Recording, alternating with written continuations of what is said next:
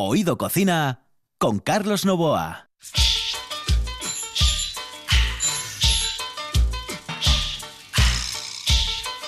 The Pushbike Sun, sí, señoras y señores, The Pushbike Sun. Esta es una de las canciones eh, que, bueno, ilustran nuestro programa.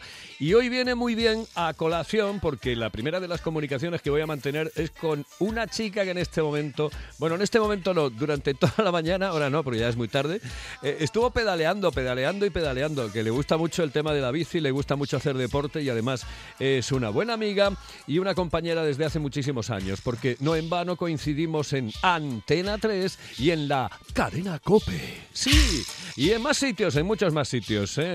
Eh, juntos en el, en el equipo de José María García y haciendo muchísimas más cosas. Bueno, pues eh, ella no es otra que Cristina Gallo. Cristina Gallo que hoy me parece, me da la sensación, está bastante lejos. Cristina, muy buenas noches, saludos cordiales.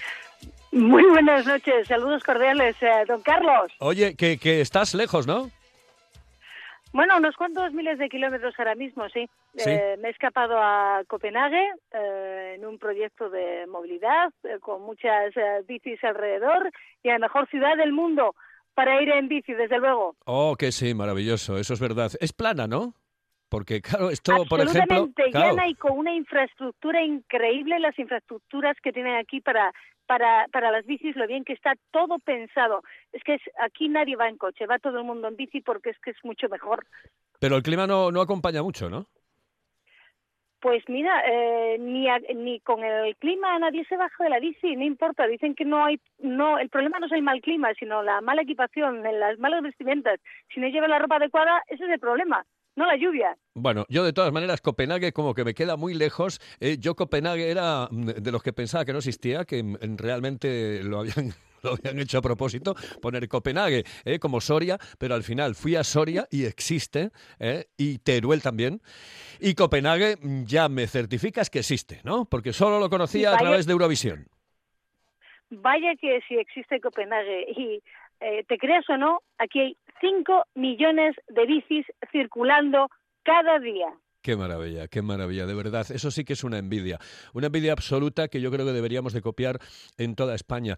Hay lugares donde se presta más, evidentemente, porque claro, una ciudad, por ejemplo, con muchas cuestas es mucho más complicada. Eh, sobre todo, mm, estoy hablando de personas mayores, eh, de niños, etcétera, etcétera. pero si es plana, pues oye, mejor, muchísimo mejor. Sí, pero ahora con las bicis eléctricas eh, se ha solventado ese problema, ¿eh? No hay cuestas que se te pongan si tienes un pequeño motor que, que te ayuda. Es todo poner un poco de voluntad, querer y ayudar al medio ambiente, al clima, la tierra nos lo está pidiendo. Vamos a hacer un pequeño esfuerzo que además va a ser mejor para nuestra salud. Bueno, había dicho que habíamos estado juntos en Antena 3, en la cadena COPE, pero también lo estuvimos en la RPA, porque una de las primeras determinaciones que tuve yo cuando llevaba el programa de deportes, el maravilloso cambio de juego, eh, era mm, eh, centrarme directamente en el mundo de la mujer. Y dije, yo quiero hacer algo, un espacio. Eh, Cristina además no, estaba en ese momento en, en Asturias, y le dije, hay que hacer algo mm, con respecto a las mujeres. Y yo creo que ahí comenzó el embrión de ganamos con ellas, ¿no? Pues eh, sí, un poco, porque es cierto que faltaba, sigue faltando todavía mucho espacio, muchos minutos, no solo de radio, de televisión, de, de, prensa para las mujeres que, que hacen deporte. Es cierto que tú, cuando llevaste cambio de juego, me llamaste, fuiste de las primeras personas que me llamaste para hablar de la situación que vivían las mujeres en el deporte. Ahí les abrías un pequeño hueco, pero yo creía que era necesario abrirles mucho más porque necesitamos conocerlas, escuchar sus voces y eso es lo que cada semana, los domingos, por la tarde o la noche, depende, cuando acabe el fútbol, eh, hacemos, abrir una ventana a todas las mujeres del deporte de Asturias o del resto de España, pero también tenemos muchas asturianas por toda la geografía nacional haciendo deporte e intentando conocerlas, saber lo que hacen y poner en valor todo el esfuerzo y todo lo que nos dan el deporte. Yo creo que afortunadamente se, se, está poniendo más en valor el mundo de la mujer eh, dentro del mundo del deporte y yo creo que poco a poco vamos entrando por lo que realmente tiene que ser la normalidad. Es decir, eh, mujeres y hombres somos lo mismo y tenemos que ser tratados en medios de comunicación, en absolutamente todo, de la misma forma y manera. Bueno, oye, como estás en Copenhague, yo no sé qué comes en Copenhague. A ver, dime, ¿qué has comido en Copenhague que te ha gustado? Eh, bueno, la verdad es que me ha gustado todo. Lo que pasa es que aquí también tiene mucha cocina internacional, pero lo más típico, que es como impronunciable, el smorrebro, eh, que hemos comido es una especie de almuerzo a base de un arenque que está marinado, salmón también ahumado, eh, bastantes verduras. Comen mucho hummus y eh, espinacas, tomate seco, hacen bastante salsas tipo pesto, pero que llevan eh, tomate seco. Y lo que te digo, les encanta el hummus. He visto hummus por, por todos sitios, pero toman también mucha mucha verdura. Vamos, que cuando llegues aquí lo primero que vas a hacer es comer una fabada. Eh, bueno, sí. depende, depende de la, de la temperatura. Sin lugar a dudas. Oye, bueno, pues entonces hablamos de aquí. ¿Tú eres cocinitas? Sí, sí, bastante, bastante cocinita, sí. A ver, ¿cuál, ¿qué es lo que mejor te sale? Lo que mejor te sale. Uf, lo que mejor me sale, pues eh, tendría que preguntarle a mis hijas, porque yo ya ya es, hay ciertas cosas que como las hago por sistema no no no pienso si me sale mejor o no, pero bueno, hay, eh, la verdad es que en mi casa les encantan los panes que hago, les gusta mucho, pero también en esta época del año un potaje de calabaza que, que suelo hacer y que que, me piden, me piden siempre en esta época del año. Bueno, pues tienes mm, como medio minutín para decirnos cómo lo haces. Bueno, pues mira, es muy sencillo porque pico una cebolla, la sofrío y teniendo en cuadraditos cortada la calabaza, también la sofrío un poco y entonces le añado agua con un huesito de jamón y lo dejo que, que cueza. Y cuando empieza a cocer un poquito, entonces añado unas judías verdes, frescas dejo que se cuezan un poco las eh, judías y cuando les queden como cinco minutos, entonces abro un bote de garbanzos ya cocidos y lo añado todo al caldo. Ajustamos un poquito de sal y en 20 minutos, 25 minutos ya tienes un potaje de calabaza perfecto para esta época de, de otoño y también para el invierno. Y ahora eh, las calabazas están ya aquí, así que es el mejor momento para aprovechar esta verdura. Sin lugar a dudas, si quiero que me recomiendes algún sitio, algún chigre, algún lugar, em, algún espacio en el que hayas comido algo muy, muy, pero que muy bien, en Asturias o fuera de Asturias, que me da absolutamente igual, es una recomendación para los oyentes de RPA, ah, donde hayas comido algo muy especial que te haya gustado muchísimo. Mira, pues hay un sitio en la Sierra de Madrid en Navacerrada, porque cuando yo estaba trabajando con José María García Super García, vivía en Madrid y en la Sierra Navacerrada hay un mesón, el mesón de Ana, que está en la misma plaza eh, del pueblo, que tienen unas patatas revolconas buenísimas, no es más que unas patatas que están cocidas, que se hacen un poco de puré y les añaden pimentón rojo y torreznos. Eso está buenísimo. Así que si pasan por la Sierra de Madrid, paren en Navacerrada y en la plaza el mesón de Ana, patatas revolconas. Riquísimo, pues nada, pues que pararemos por allí. Bueno, Cristina, que no sea la última vez que vienes al programa, ¿vale? Ah, por supuesto, cuando quieras. Hay muchas más recetas en el cajón. Perfecto, pues un besito muy fuerte y pásalo bien en Copenhague. Un beso, igualmente. Saludos para todos. ¡Hasta luego!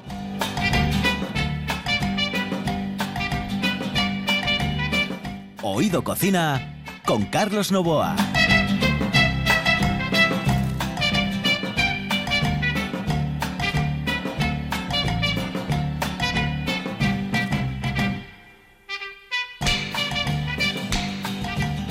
Es que me encanta esta canción. A mí Tijuana Brass me encanta. ¿eh? Alejandro, Alejandro Fonseca está por ahí.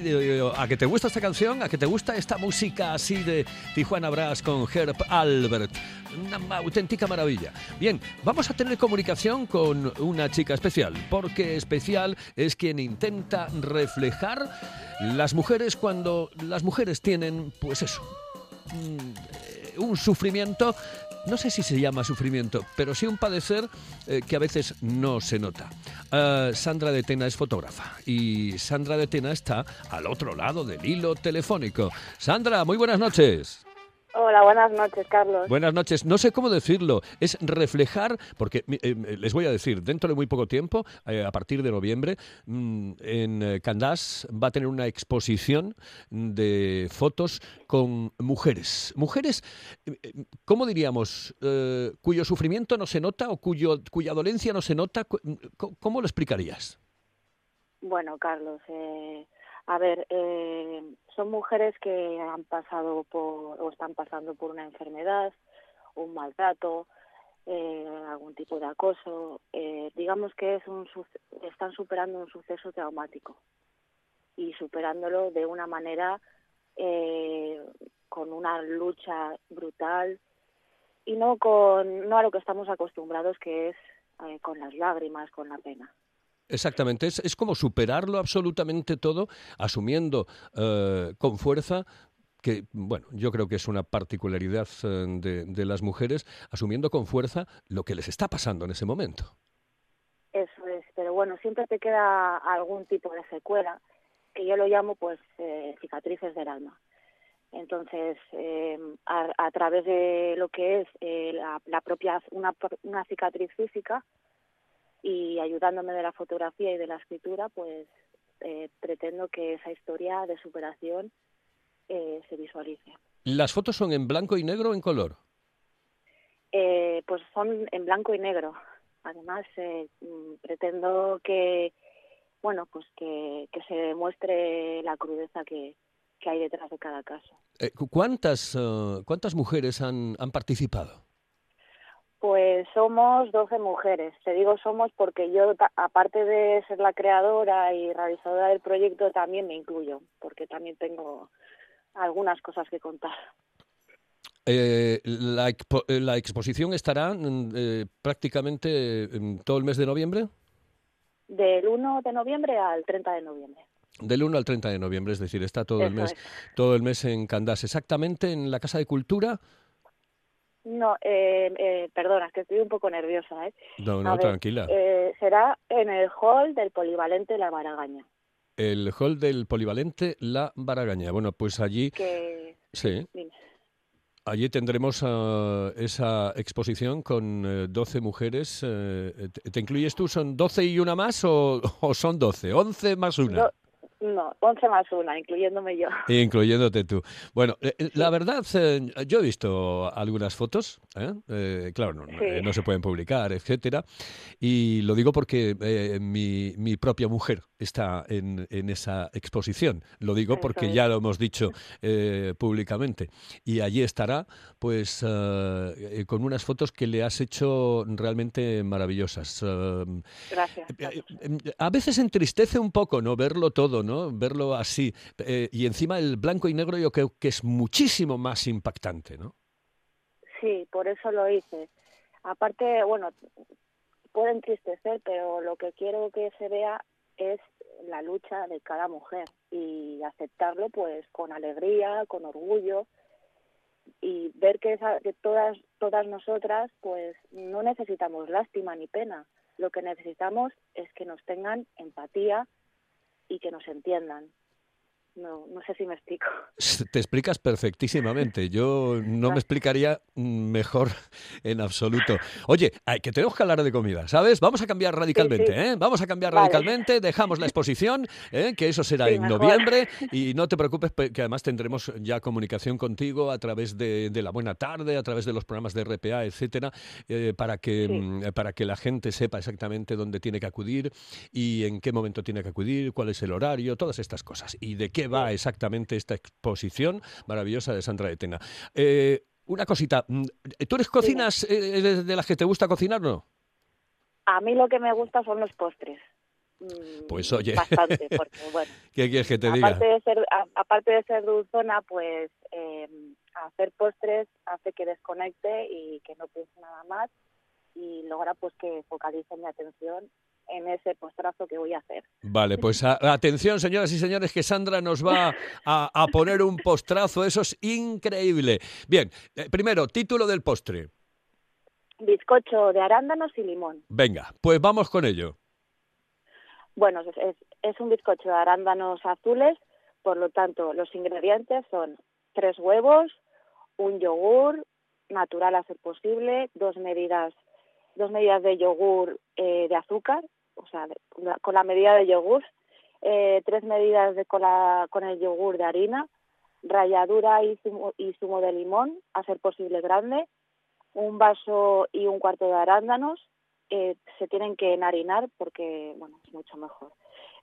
Sí. y un yogur Eh, un yogur, ah, ya lo he dicho, perdón. Eh, lo del yogur, si no tenéis, se puede sustituir, por, por ejemplo, por la nata de soja. Ah, Un sobre de, la, un sobre de levadura y el- una, me- una media medida de yogur de aceite. muy bien. Y si no tenéis aceite, pues se puede, eh, se, se puede sustituir por aceite de coco. Entonces, bueno, tienes que, se tienen que batir eh, los huevos con el azúcar hasta que salgan espumositos. Luego ir poco a poco introduciendo lo que es el aceite, zumo de limón, con la ralladura eh, el- y el yogur. Y además también la levadura. Entonces, cuando esté bien mezclado, lo vertemos, lo vertemos en un, en un molde, precalentamos el horno a 180 grados y una vez puesta la mezcla ponemos eh, por encima eh, pues los arándanos enharinados. Ujú.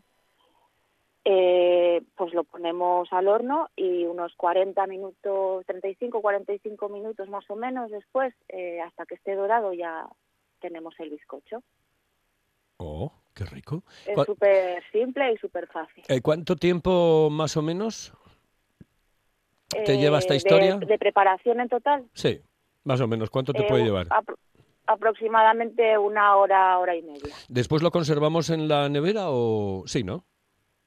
¿O no? o en la nevera o si quieres a- ahora como está empezando a hacer un poco de, de frío pues eh, se puede dejar fuera siempre siempre que lo, tame- lo tapemos con algún tipo de plástico film o algún o, alu- o papel de aluminio Sabes que eso me recuerda, claro, yo ya soy muy mayor, ¿eh? pero eso me recuerda en casa de mamá.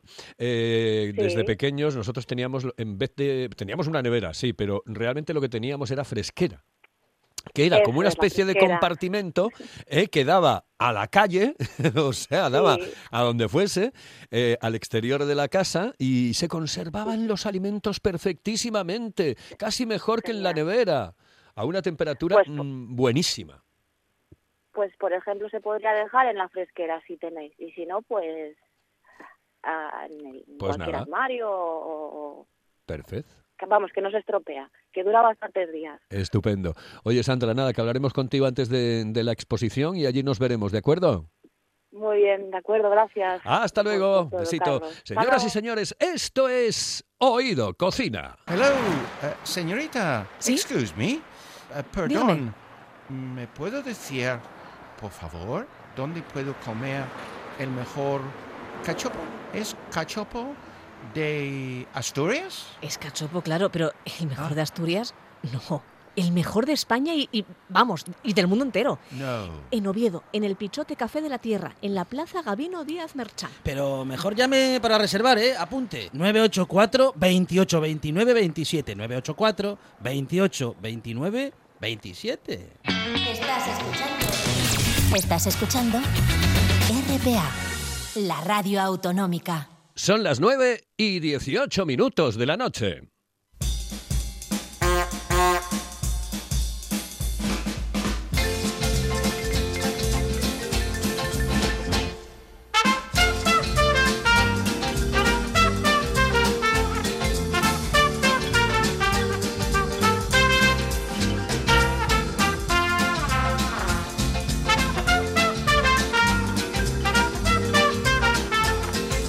Y ya la comunicación con una buena amiga y además con alguien a la que quiero mucho y, que es una atleta impresionante, pero es que lo tiene todo, porque es atleta, es eh, concejala, lo- es que, bueno, yo, a ver, ¿qué más? Pues cantidad de cosas, pero a mí me deja siempre en nada, porque digo yo, si yo no soy nada, nada.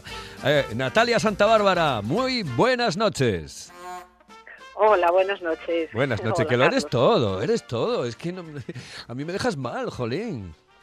No, no, no, no, eso, eso nunca, no, no. Hay, la vida siempre es aprender y todavía nos quedan muchas cosas por hacer y, y por aprender. O sea Campeona, que- pero campeona de tantas y tantas cosas, además una luchadora impresionante. Eh, Natalia, mm, Mm. estaba mirando yo ahora pues el palmarés, pero yo prefiero que me resumas en dos palabritas lo tuyo porque es de cine. Eh, mm, lo del el triatlón, o, eh, pentatlón, ya no sé si es triatlón o pentatlón.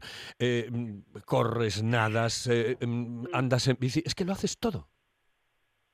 Bueno, a ver, nunca me he definido por un deporte concreto, ¿no? Siempre, bueno, y empecé, como siempre digo, Eh, con cinco años aprendí viendo cómo nadaban otras personas, luego fui al mundo del atletismo, natación y bueno, luego me fui definiendo, ¿no? Porque bueno, profesionalmente no se podía vivir, entonces bueno, eh, lo enfoco desde hacer varios eh, deportes diferentes.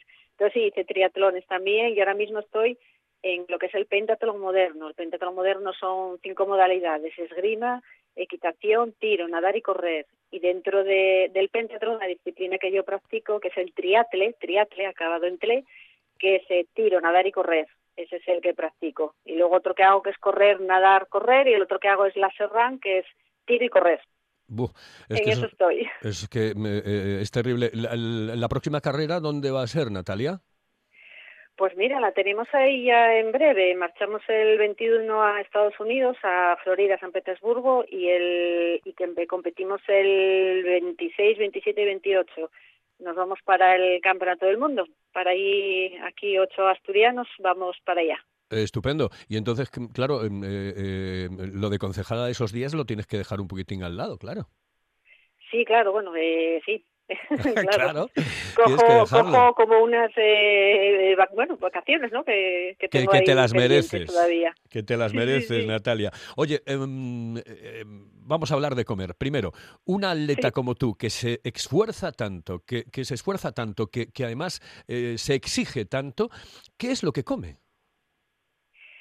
Pues mira, realmente como de todo, o sea, no me, no me privo de nada. Y yo soy mucho de, bueno, pues a veces el cuerpo me pide, ¿no? Cosas de, de comer. Hay momentos que me pide dulce, pues bueno, pues porque he gastado demasiada energía. Hay momentos que me pide carne, pues porque a veces tengo lo que llaman anemias deportivas y entonces, bueno, pues el cuerpo me pide ese suplemento y bueno, voy en función un poco de comer de todo. No, no me privo de nada, la verdad. Pero- Tampoco hay que ser equilibrado, quiero decir, no comer de todo siempre lo mismo. Ya, pero por ejemplo, mm, eh, imagínate, tienes una competición, pues mañana mismo. ¿El día anterior comes de todo o realmente ese día es especial? No, bueno, ese día como, bueno, un poco más suave, claro. Y suelo meter bastante plátano, eso sí, me da bastante energía y potasio. Y bueno, y como no- ahora, por ejemplo, cada los campeonatos del mundo va a haber mucho calor, mucha humedad y demás, pues bueno, vamos a perder bastante y beber mucho líquido también, claro. Por el potasio. El potasio es eh, buenísimo Sí. en el plátano, es Sí, eh, sí. formidable. Di- Dicen que engorda un poco el plátano, yo no sé si es verdad, que es la fruta que más Mm. engorda. Pero bueno. No sé, yo, bueno... no- Bueno, tú nada, que, porque hombre, vamos a ver, ver, tú con el, el cuerpo que tienes es imposible. Yo, em, yo creo que no vas a estar gorda en la vida. O sea, nunca, nunca, absolutamente. Yo, ¿eh? yo lo quemo sola, yo creo a veces, Yo que no sí, paro. sí. Bueno, es que eres puro nervio, eso también hay que decirlo, ¿eh? Que, Sí, que- sí. que Natalia es puro nervio. Oye, y después tú cocinas en casa, haces cositas. Sí, claro, claro, sí, A sí, ver, sí, claro pues, que cocino. pues quiero saber exactamente lo que haces y que me des una receta. Pues mira, eh, algo que les gusta mucho en casa es, eh, yo siempre utilizo la manzana para, para prácticamente todas las comidas que hago. Y una cosa que les gusta mucho es la merluza con, manzana. Entonces, bueno, hago una especie de sofrito de cebolla, un poco de ajo, eh, echo un pelín de zanahoria también, lo dejo sofreír, luego echo la manzana, dejo que se deshaga, echo ya el, pescadín así un poco eh, con harina, eh, un poquitín de sal, no suelo echar mucho, un poco de perejil, un poquitín de vino blanco y ahí lo dejo cocer. Y así hago el platín. ¿Cuánto tiempo? Más o menos. Nada, eh, 20 minutos más o menos. 20 minutejos, ¿no? Sí, Vale. sí, o sí. ¿Utilizas mucho la express o no? ¿O la eléctrica? La olla. No, no, no, no, no. Todo lo hago como los abuelos, en la Ah, pota. Muy bien. Muy bien. Sí, como antaño, que sale más, es más de casa, ¿no? Como dice mi hijo, comida con amor. Perfecto. Oye, pues un día tienes que venirte por el estudio a, a- aquí a Gijón ¿eh? y, y Sí. charlamos, ¿de acuerdo? Sí, sí, por supuesto, sí. Un abrazote muy fuerte y un beso muy fuerte, Natalia. Bueno, muchísimas gracias. Un abrazo Hasta para luego. todos. Gracias. Una auténtica campeona. En la calle Campo Amor, todo un clásico. Restaurante Sidrería Nalón. Una amplia carta y unas especialidades que te harán perder el sentido. Una sopa de pescado increíble, el mejor cachopo de ternera y un plato sublime, la merluza al nalón. ¡Ay, el postre! ¡Los postres! ¡Mmm! Para chuparse los dedos. Restaurante Sidrería Nalón. Nuestro teléfono es el 985 21 20 16. El Nalón. Todo un clásico en la hostelería obetense. Oído Cocina con Carlos Novoa.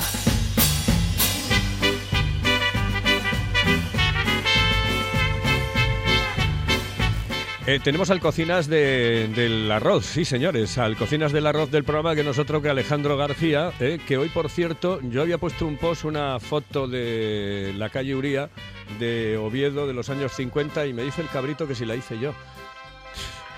Tío, yo tengo una jeta como un campano. Pues no, no la hice, chaval. Sí, sí la hice. Voy a decir la verdad. Estaba jubilado de aquella yo. y además la hice con Jordi Hurtado. Eh, Ya te dije hoy, ya te contesté. Alejandro, buenas noches. ¿Qué tal? Buenas noches. Ya, vi, contesté. ya vi la contestación. Ya, Sí. ya lo vi, sí. Eres un matado, eres un Ah, matado. se- serías un chavalín tú de aquella, me. Hombre, verás, sí, 30, no me digas 32 más. años por ahí. ¿Qué coño? Bueno, eh, pásate, pásate. Te, te advierto que el que las hace conmigo las paga, ¿eh? Ya te lo advierto. te espero, te espero. Bueno, eh, hoy me vas a hacer un arroz con eh, congelados. Eh, tenemos un par de minutitos, así que por favor vete rápido porque quiero meterle en marcha el programa al final con échale guindas al pavo que yo le echaré a la pava. Ok, sin problema. Bueno, los arroces más o menos ya fuimos explicando cómo se hacen, pero vamos a centrarnos un poco en los congelados. Eh, cuando compréis congelados, depende mucho si los compráis en un supermercado, que son, si os fijáis, casi no contienen agua, parece que están como medio descongelados ya, a compraros en tiendas específicas de congelados. El problema que hay es la descongelación. Procurar siempre, siempre descongelarlos 12 horas dentro del frigorífico. Dentro, siempre. Hay gente que tiene prisa y dice, jo, es que no, lo acabo de comprar, lo quiero hacer un arroz ahora a mediodía. Y coge los zambones, por ejemplo, los langostinos, los mete en una bolsa de plástico y los pasa por el agua caliente. Eso no es bueno. Las cadenas de frío no se deben, no se deben romper así. Hay para todo hay sus tiempos.